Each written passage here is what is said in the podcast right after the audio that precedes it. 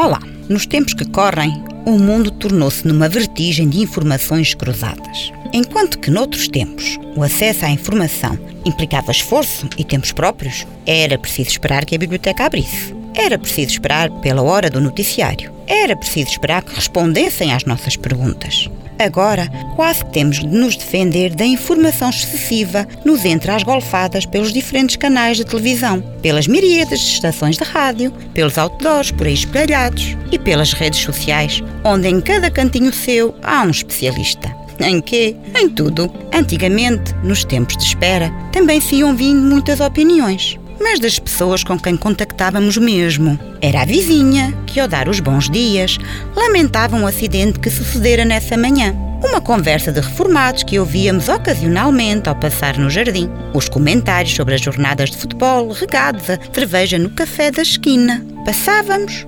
ouvíamos, era efêmera a informação, uma coisa passageira, mesmo a oficial.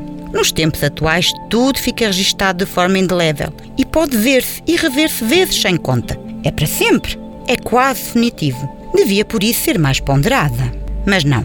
Como tudo está à distância de um clique, qualquer um bota as suas opiniões a circular sem cerimónia, sem qualquer mérito, sem qualquer necessidade. Muitas vezes, só porque sim. Vê Manel Dixit. E fica ali a sua opinião para sempre, para todos verem, para saberem como é. O tempo de espera de antes servia como uma peneira. Acabava por só se escrever o que era importante, porque tinha havido tempo de ponderar, de escolher, de avaliar se valia mesmo a pena escrever, opinar.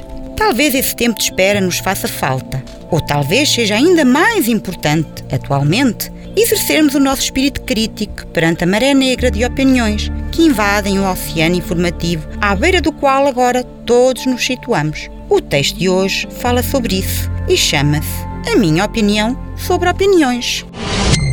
Quando eu era pequeno, ali em meados dos anos 80, era relativamente aceitável atirar um papel para o chão. Volta e meia, voavam maços vazios de português suave das janelas do Citroën CX. Viam-se caixas vazias de yogi nas bermas das estradas. Não era a conduta mais cavalheiresca para se ter no espaço público, mas não era o fim do mundo. Uma pessoa caminhava sobre terreno minado de latas putrefactas de atum bom petisco e garrafas de spur cola. Portugal era muito mais porco nessa altura. Havia menos civismo. Eu passava as férias de verão numa casa de praia em Ofir, que ficava numa duna enorme, e no cimo dessa duna gigante ficava uma capela, a Capela da Bonança. Aquilo era lindo. Uma duna cheia de vegetação, com uma capela em cima. Aquilo era, ainda é, uma coisa maravilhosa. Andava-se por lá a cavalo. Durante o mês de agosto, uma quantidade grande de pessoas ia para lá acampar. No fim do mês, o Monte da Bonança ficava cravejado de latas de atum, garrafas de cerveja cristal, plásticos, papel, alumínio, esterqueira da mais variada espécie. Era normal, não era agradável, mas era uma fatalidade. Não era compreensível sequer, mas era uma inevitabilidade com a qual uma pessoa tinha de viver. Aquilo depois acabava por ser limpo em setembro. Hoje não é assim.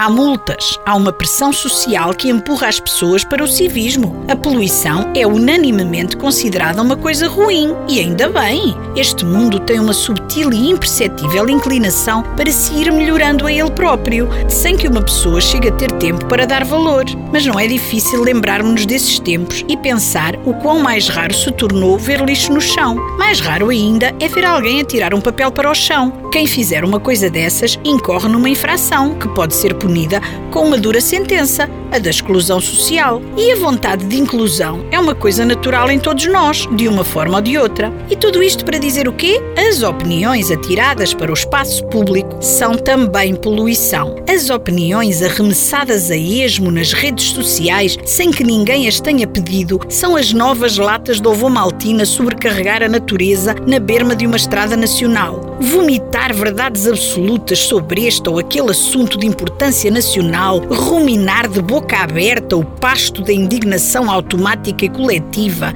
aspergir viperinas sentenças, são tudo gestos cada vez mais tidos como grosseiros. É como atirar papel para o chão. Se todos vazarem os seus detritos sem qualquer consideração pelo bem-estar comum, o mundo transforma-se no Monte da Bonança no final de agosto. Se todos vociferarem as suas sentenças automáticas, o mundo piora. Há casamentos que se desfazem, pessoas que perdem o emprego, pessoas que sofrem, na maior parte das vezes, injustamente. Aquele impulso de especturar a primeira opinião que vem à cabeça, muitas vezes formatada por uma onda de indignação que vem de trás, é uma coisa horrorosa e que faz vítimas todos os dias. Mas, como este mundo tem a tal inclinação para o autoajuste, já se vislumbram sinais de otimismo. Nas conversas no mundo cá fora, já se criticam os opinantes de redes sociais. Já se começa a considerar aquele que dá a sua opinião sem que ninguém a tenha pedido como a pessoa ridícula que é. Opinar em todas as direções já começa a ser tido como algo patético, risível, grosseiro e até nocivo. O Facebook, que parece mais atreito a este tipo de manifestação, parece estar a perder alguma parte da clientela cool. Já é considerado fixe migrar para um muito mais pacífico Instagram, onde é só flores, paz, amor e refeições saudáveis de quinoa e abacate. E os opinantes crónicos, os indignados automáticos, os paladinos da justiça de vida vão se auto-encurralando até que há de sobrar só um, como a bêbado da aldeia que cambaleia sozinho a esbaforir de indignação o seu azedume de si para si.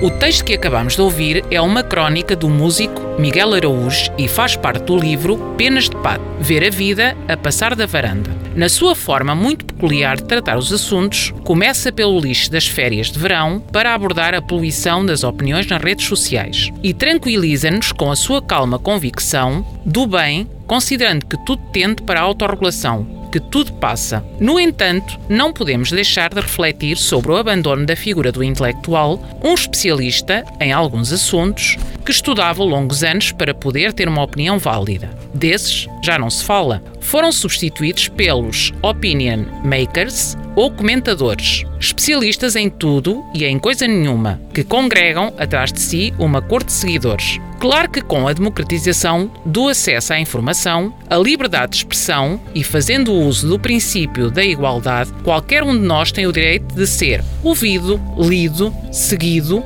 mas talvez também fosse justo e conveniente que as figuras públicas, quando questionadas com assuntos que nada têm a ver consigo, tivessem apenas a humildade de dizer: sobre isso não posso falar, a minha opinião não é importante sobre isso. Mas talvez tenham medo de ficar sem seguidores e não sejam capazes de encarar a solidão. Nós dizíamos-lhes para aproveitarem esse sossego para lerem um livro mas se calhar eles não querem a nossa opinião para nada. Esperamos que tenham gostado.